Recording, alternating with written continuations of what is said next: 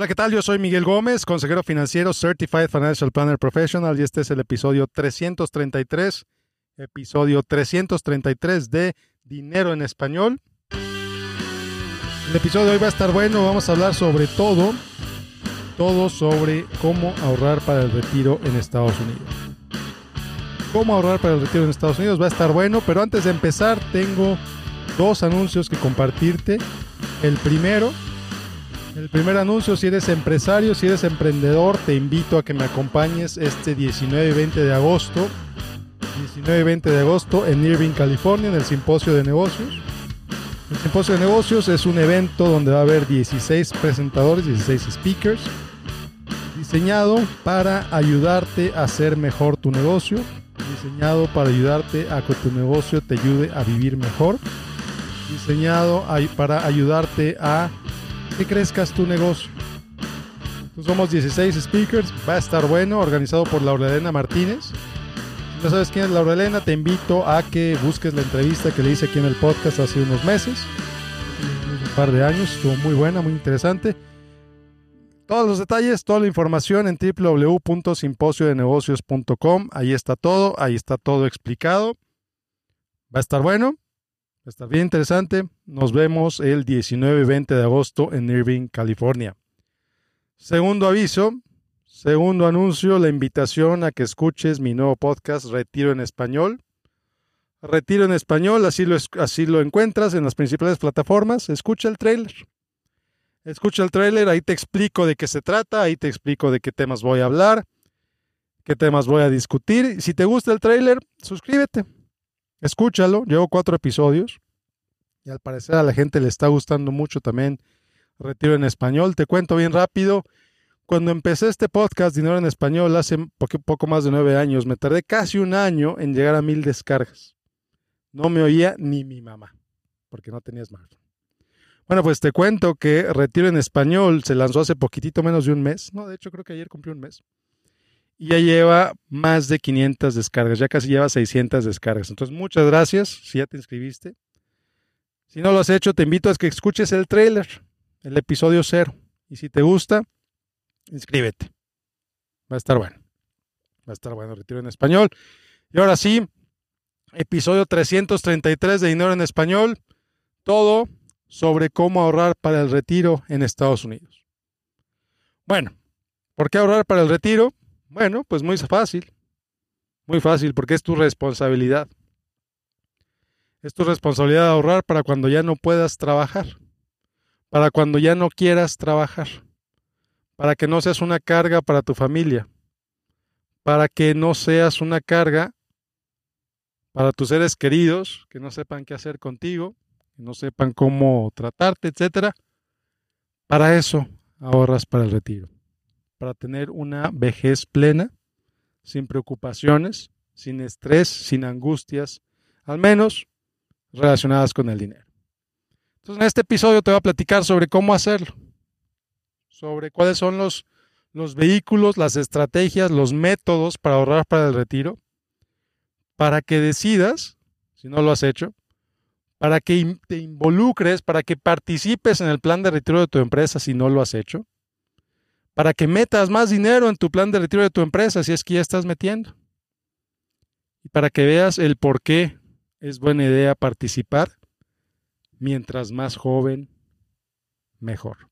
Porque tienes más años, le das más años a tu cuenta para crecer más y el interés compuesto, como dijo Albert Einstein, efectivamente es la octava maravilla del mundo. Entonces, bueno, te voy a platicar en este episodio diferentes estrategias, diferentes cubetas en las que puedes ahorrar para el retiro. Esencialmente hay tres cubetas. La cubeta del dinero antes de impuestos, la cubeta del dinero después de impuestos y la cubeta del dinero libre de impuestos. Por lo pronto, porque las reglas pueden cambiar, pero en este momento es una cubeta de, dinero libre de impuestos. Entonces, bueno, vamos a empezar por la cubeta antes de impuestos. ¿Cómo ahorras antes de impuestos? ¿Cómo, ¿Cuál es el beneficio de ahorrar antes de impuestos? El beneficio principal es que pagas menos impuestos ahora. Dinero que pones en esas cuentas de retiro antes de impuestos es dinero del que puedes deducir tus contribuciones y, Por lo tanto, pagas menos impuestos cada año. Si eres un empresario, si eres un dueño de negocio, esto puede traer grandes beneficios porque ahí existen plataformas, existen maneras, particularmente si eres un empresario, un, empresario independiente, un profesionista independiente, un profesionista con poco, o una empresa con pocos empleados, tú puedes crear un plan de retiro de este tipo y puedes ahorrar hasta más de 100 mil dólares por año, hasta 200 mil dólares por año.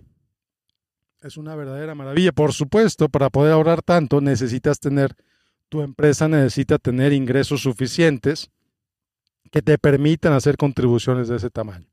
Pero bueno, vamos a empezar por el primer escalón. El primer escalón de ahorro para el retiro es simplemente una cuenta individual de retiro, un IRA.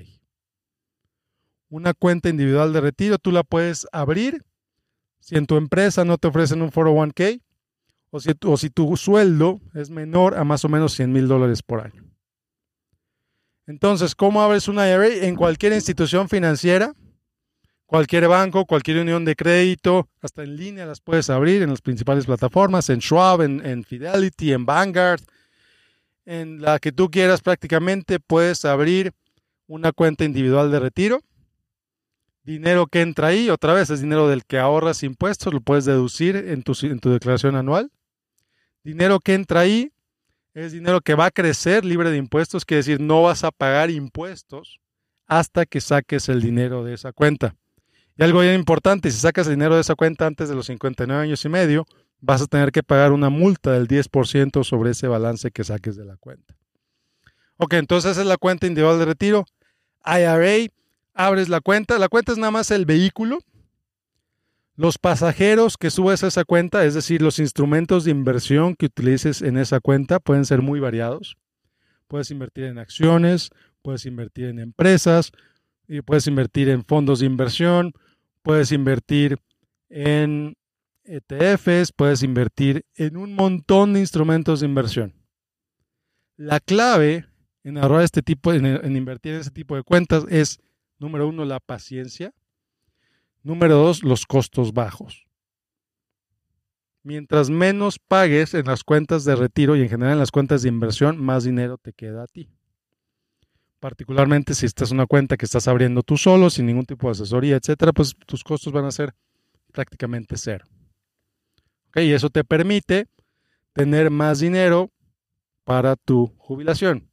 Ahora, estas cuentas de retiro no tienes que hacer trading, no tienes que hacer mucho, simplemente seleccionas el fondo de inversión que quieres hacer, compras ese fondo de inversión y el año siguiente haces otra contribución y el año siguiente haces otra contribución y así sucesivamente. Y tu cuenta va creciendo, número uno, por tus depósitos, número dos, por los intereses que te va generando, los dividendos que te va generando y tercero, por la apreciación que esa cuenta puede tener. Ahora, dependiendo de cómo inviertas, también podría bajar de valor. Evidentemente es parte de invertir la subida y la bajada de los precios, pero lo que buscamos es que en el largo plazo pues tengas un rendimiento positivo. Entonces, es el primer escalón de las, de las cuentas de ahorro para el retiro, el IRA. ¿Cuál es el segundo escalón? El segundo escalón, y aquí depende si eres un empresario, si eres un dueño de negocios, si eres un, a lo mejor eres un empleado, tu empresa te podría ofrecer un plan de estos. Son los planes conocidos como SEP IRA y Simple IRA. Ahora, para el SEPA IRA, la, regla es que el dinero lo pone la empresa. Tú como empleado, tú no pones ni un centavo en un SEPA IRA. El dinero en un SEPA IRA lo pone la empresa. ¿Cuánto es? Pues hasta el 25% de tu sueldo. O más o menos 55 mil dólares, lo que sea menor. Pero aquí la regla es bien clara. Lo que busca el gobierno es que no se discrimine a nadie. Entonces, todos los empleados, la empresa tiene que dar el mismo porcentaje de sueldo, el mismo porcentaje de contribución para todos los empleados. Es decir, que si el dueño de la empresa dice, bueno, pues este año voy a dar 10% de mi sueldo para meter a mi, a mi, a mi SEPA IRA, a todos los empleados le tiene que dar 10% de su sueldo para que cada uno de ellos meta en su SEPA IRA. Entonces el dinero entra por parte de la empresa, el empleado no decide cuánto va a entrar esa cuenta, es una decisión de la empresa y todos los empleados tienen que invertir la misma proporción de su sueldo. Ojo, no es la misma cantidad. Porque si tu, si tu jefe gana 100 mil dólares y tú ganas 50 y él dice voy a depositar 10%, bueno, pues él va a poder meter 10 mil dólares a su cuenta y tú nada más vas a poder poner 5. Pero es el 10% de tu sueldo, es el 10% de tus ingresos. ¿ok? El otro tipo de cuenta similar a este es el Simple IRA. El Simple IRA tiene límites mucho más pequeños, son más o menos 15 mil dólares, más o menos. Y aquí cada empleado decide cuánto poner, excepto unas reglas específicas que dicen, bueno, todos van a recibir el 3%, todos van a recibir el 4%, todos van a recibir el 2%. Otra vez para evitar la discriminación. Pero aquí hay dos fuentes de contribuciones. Número uno es la contribución que da la empresa, que es el porcentaje que te acabo de decir, que puede ser 2%, 3%, 4%, etc. Y la otra fuente de contribución para un Simple IRA es lo que cada empleado pone. Cada empleado puede decidir poner, no, yo quiero poner 50 dólares cada de pago, 10 dólares cada de pago, 200 dólares cada de pago, hasta que llegue a esa cantidad que te digo que es más o menos 15 mil dólares. Muy bien. Entonces ese es el segundo escalón de ahorro para el retiro en Estados Unidos. El tercer escalón es el 401k. ¿Cómo determino estos escalones? Dependiendo de cuánto puedes meter a la cuenta. Como te decía, el primer escalón, el, IRA tradicional, son 6.500. Si tienes más de 50, son 7.500. El segundo escalón es el Simple IRA. El tercer escalón es el SEP, que es un porcentaje de tu sueldo que puede ser hasta el 25%, 50 y tantos mil dólares. El cuarto escalón es el 401k. El 401k tiene un límite de hasta 22.500 por año. Si tienes menos de 50. Si tienes más de 50, puedes poner hasta 30 mil dólares por año en un 401k. Ahora, en un 401k existen también otras fuentes de contribución de parte de la empresa. No, solo que, no solamente que tú pones el dinero. Tú puedes poner hasta 30 mil dólares, pero tu empresa también puede contribuir para ti y la empresa puede contribuir de dos formas. Ojo, señor empresario, señora empresaria, si usted tiene un 401k, si usted le interesa implementar un 401k para su empresa, usted puede poner dinero de tres formas. La primera, como empleado, como empleado de la empresa. La segunda puede poner lo que se conoce como profit sharing, distribución de ganancias, reparto de utilidades que es una contribución voluntaria de parte de la empresa. La empresa decide cuándo darla y cuánto dar. Y aquí es bien importante, si la empresa decide dar, no sé, 100 mil dólares de profit sharing a todos sus empleados, esos 100 mil dólares se reparten proporcionalmente a los empleados, a todos los empleados. Y aquí existen reglas, reglas actuariales, etcétera, que no vamos a entrar en, en detalle. Y existe otra contribución también que puede dar las empresas que se conoce como match o pues no, no, sé cuál es la traducción exacta, pero en pocas palabras, por cada dólar que pone un empleado, la empresa pone X porcentaje. Aquí puede ser 3% del sueldo, 4% del sueldo, 5% del sueldo, 6% del sueldo, etcétera, dependiendo de la contribución que, que, el, que el empleado haga, la empresa le va a dar ese match. Ahora, la contribución profit sharing, la contribución de reparto de utilidades, es una contribución voluntaria de parte de la empresa. El match también es voluntario. La empresa decide si va a dar match o no, pero el match no puede ser discriminatorio. La empresa tiene que dar el mismo match a, todas a, la, misma clase de empleados, puede determinar diferentes clases de empleados, pero todos los empleados tienen que recibir, todos los empleados de esa clase tienen que recibir el mismo match. Entonces, 3% eh, del sueldo, 4% del sueldo, etcétera. Cada empresa determina, cada empresa tiene un documento donde explica cómo se, cuánto match se va a dar, cómo se calcula ese match, etcétera. Pero ese es el segundo tipo de contribución que una empresa puede dar. Entonces, hasta un empleado podría poner hasta cerca de 58 mil dólares por año en esa cuenta. Como te digo, 22 mil 500 es la contribución del empleado y lo demás puede ser contribución de parte de la empresa. Entonces es una cantidad muy interesante. Entonces, esos son los diferentes tipos de cuenta que existen antes de impuesto. Hay otros tipos de planes más complejos, con lo que te decía al principio de 200 mil dólares por año, que ya se requieren cálculos actuariales más complejos, se requieren eh, estructuras legales, se requieren otras cosas más complicadas Y, pero lo más importante para poder establecer ese tipo de planes que te permiten ahorrar hasta 200 mil dólares por año es tener ingresos recurrentes. Que sea una empresa que está sana financieramente, que es una empresa que a lo mejor está creciendo o se mantiene el mismo tamaño, pero una vez que te, que te comprometes a hacer este tipo de contribución, la tienes que hacer por al menos cinco años. Son planes de pensión que también tienen cálculos especiales, otros costos especiales, tienen otras complicaciones adicionales, pero si su empresa es tal que le permite hacer eso, tiene los ingresos suficientes, tiene eh, finanzas sanas, etcétera, pues a lo mejor convendría revisar si vale la pena establecer ese tipo de plan para su empresa. Y aquí con mucho gusto háblenme, escríbanme como quieran para hacer ese tipo de evaluaciones. ¿Ok? Entonces, esos son los tipos de planes, esos son los tipos de cuentas que existen antes de impuestos. Todo el dinero que entra en esas cuentas, en pocas palabras, es deducible. Deducible para la empresa, porque hace las contribuciones para los empleados. Eh, las, las, contribuciones que hace la empresa para los empleados con dinero de la empresa son deducibles para la empresa. Las contribuciones que hacen los empleados a su nombre son deducibles para los empleados. ¿Ok? Muy bien, entonces esa es la cubeta de dinero antes de impuestos. Ahora, la cubeta de dinero libre de impuestos. Suena bien interesante, pero también tiene varias reglas. Así como existe IRA, existe lo que se conoce como Roth IRA. Así como existe 401k, existe lo que se conoce como Roth 401k. ¿Qué quiere decir Roth? Bueno, pues Roth es el apellido de la persona del Congreso que se le ocurrió esta provisión de, la ley.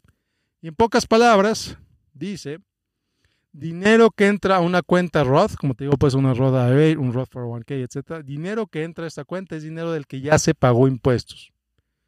Es dinero del que ya paga este impuesto, señor contribuyente, señora contribuyente. Entonces, usted paga impuestos, quiere decir, tú recibes tu cheque de nómina, por ejemplo. Vamos a decir que tu sueldo base son mil dólares mil dólares te quitan los impuestos. Vamos a decir que te quedan 800. De esos 800 sale tu contribución a la cuenta Roth. Como ya pagaste impuestos, ¿cuál es la regla Roth? Como ya pagaste tus impuestos, esos, tu dinero sale de esos 800, el dinero que entra a esa cuenta Roth. ¿Qué dice el gobierno? Bueno, como ya pagaste impuestos de eso, no vas a tener que pagar impuestos una segunda vez. Pero, aparte de eso, como ya no vas a tener que pagar de impuestos de eso, Aparte de eso, el beneficio adicional es que todo crecimiento que tenga esa cuenta también es libre de impuestos. Cuando saques el dinero de esa cuenta no vas a tener que pagar impuestos.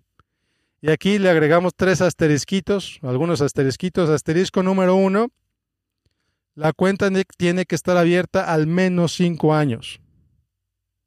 Asterisco número uno, para que no pagues impuestos sobre las ganancias porque ya pagaste impuestos sobre el principal, pero si no quieres pagar impuestos sobre las ganancias, la cuenta tiene que estar abierta al menos cinco años. Segundo asterisquito, tienes que esperarte al menos a los 59 años y medio para no pagar impuestos, digo, para no pagar impuestos y no pagar multa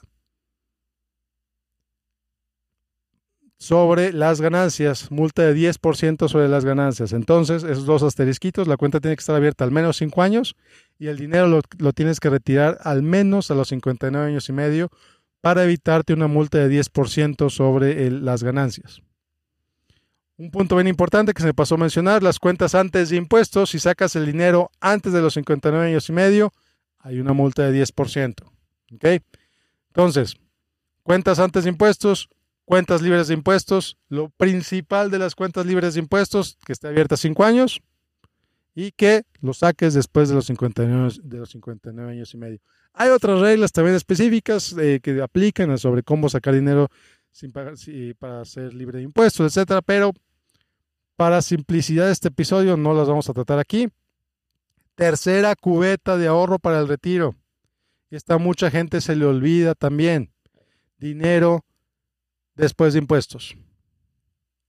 Dinero después de impuestos, que puede ser una cuenta de inversión tradicional, que puede ser una cuenta de inversión que tú abres en cualquier lugar donde puedas abrir una cuenta de inversión, tú metes dinero, tú lo inviertes con el propósito de que crezca, con el propósito de que ese dinero se multiplique, pero sobre todo con el objetivo de que sean dinero para tu retiro. Ahora, las cuentas después de impuestos, las cuentas de inversión tradicional generalmente no tienen restricciones de liquidez, quiere decir que puedes sacar tu dinero cuando tú quieras.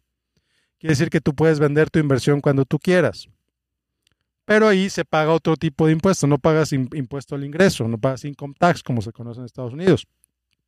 Pagas impuestos sobre las ganancias, que se conoce como capital gains tax. Quiere decir que si compraste una inversión en 10 mil dólares, la vendes cuando vale 20, tienes que pagar impuestos sobre los 10 de ganancia. Así de sencillo. Y así de complicado también, depende.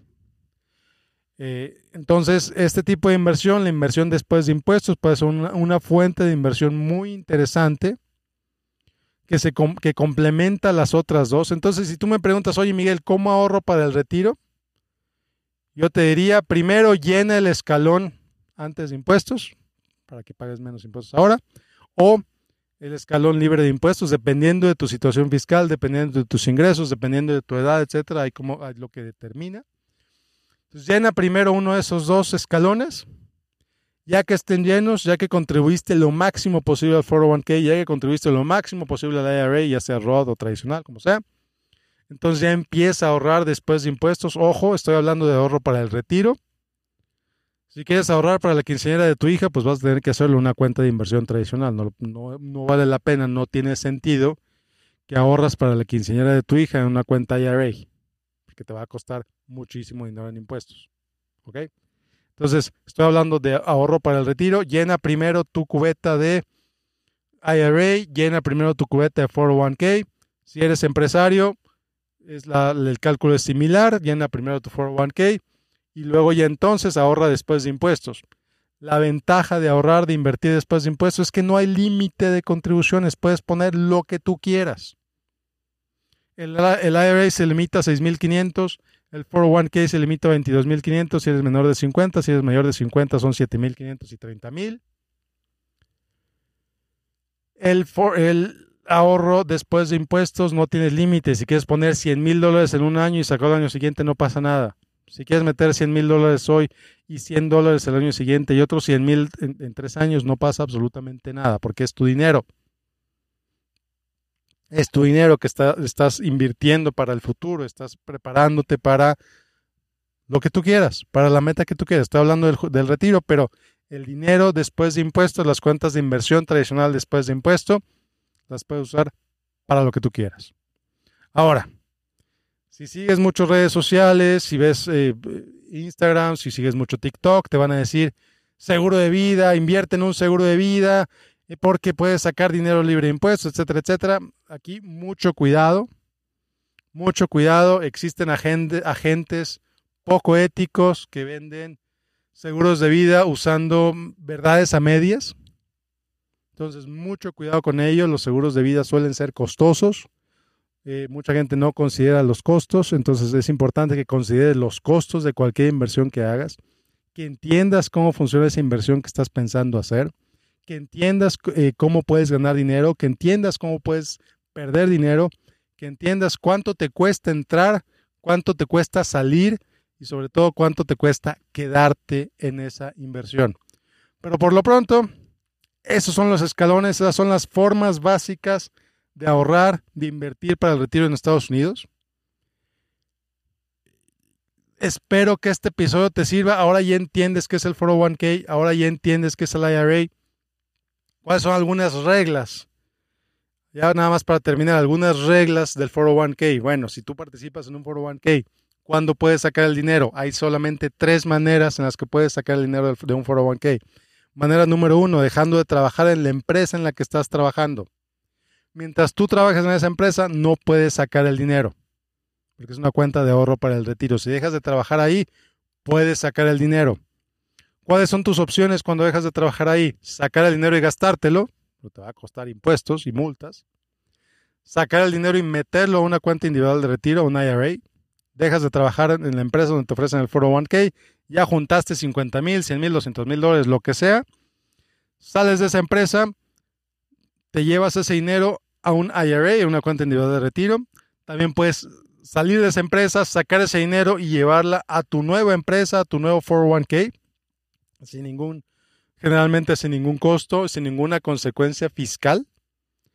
Tercera cosa que puedes hacer con el dinero cuando dejas de trabajar ahí, lo puedes dejar en el plan siempre y cuando la empresa te lo permita. Hay empresas que te dicen, ¿sabes qué? Si tienes menos de 5 mil, ahí te va tu dinero. Si tienes menos de mil, ahí te va tu dinero. Si tienes, menos, si tienes más de 10 mil, ok, aquí déjalo.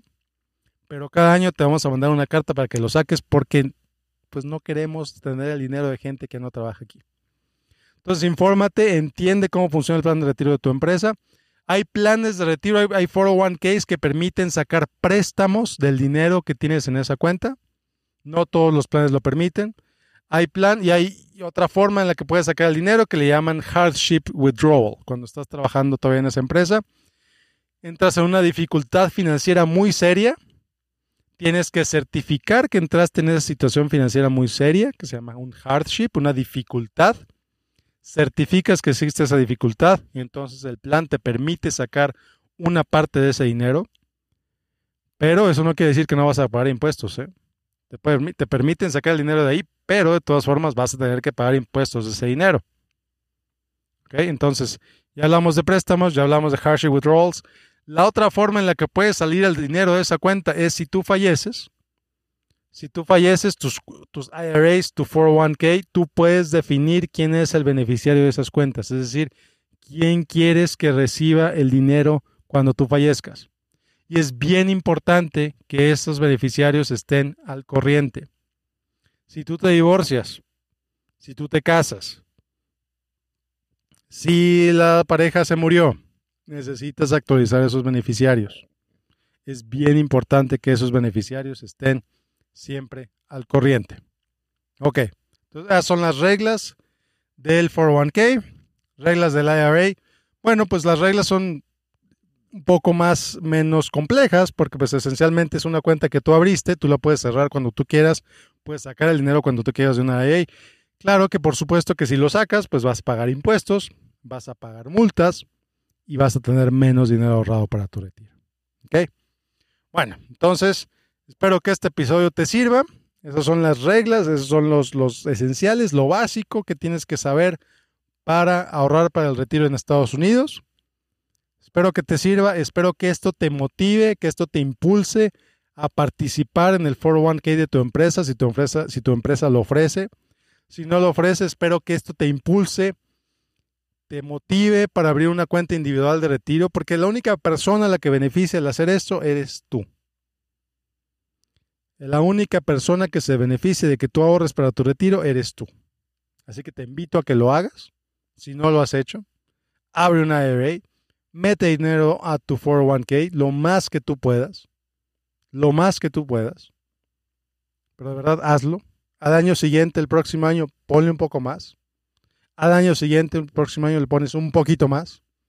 Y bueno, existe otro vehículo también de inversión que hay quien dice que es, eh, eh, es un, es un ofrece triple beneficio fiscal, porque es deducible de impuestos, es libre de impuestos cuando lo sacas y crece libre de impuestos, es lo que se conoce como las cuentas HSA, Health Savings Accounts. Y aquí esto puede ser un poco debatible.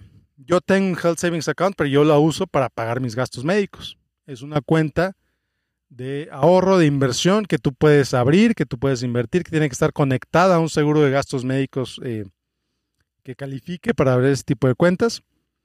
Entonces, esa cuenta, de, una vez que llegas a cierta cantidad, creo que son como mil dólares, la puedes invertir ese dinero en fondos de inversión. Y ese dinero lo puedes dejar ahí hasta tu retiro. A lo mejor lo, utilizas para pagar tus gastos médicos en el futuro, en el, cuando te retires. Y está bien.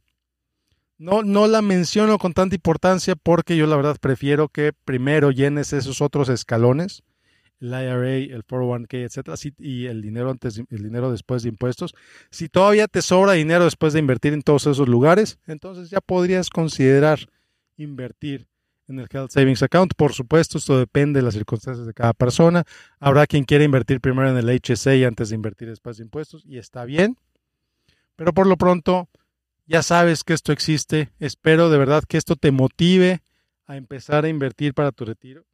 que esto te motive a meterle un poco más, porque al final de cuentas solamente te beneficia a ti. Como te digo, muchas gracias por escucharme. Nos vemos la próxima semana en otro episodio de Dinero en Español. Hasta la próxima. Bueno, pues muchas gracias por escucharme. Como siempre, como siempre, te invito a que te inscribas a mi boletín en miguelgomez.link diagonal correo. Como siempre, te invito a que me dejes tu review, que me dejes tus estrellas en iTunes, en Spotify. Digas qué te pareció este episodio. En Spotify tiene esta opción bien interesante donde tú puedes dejar tu comentario sobre cada episodio, qué te pareció cada episodio en particular. Los leo todos. Muchas gracias. Nos vemos la próxima. Que tengas un excelente excelente día. Gracias por escucharme. Yo soy Miguel Gómez, consejero financiero. Hasta la próxima.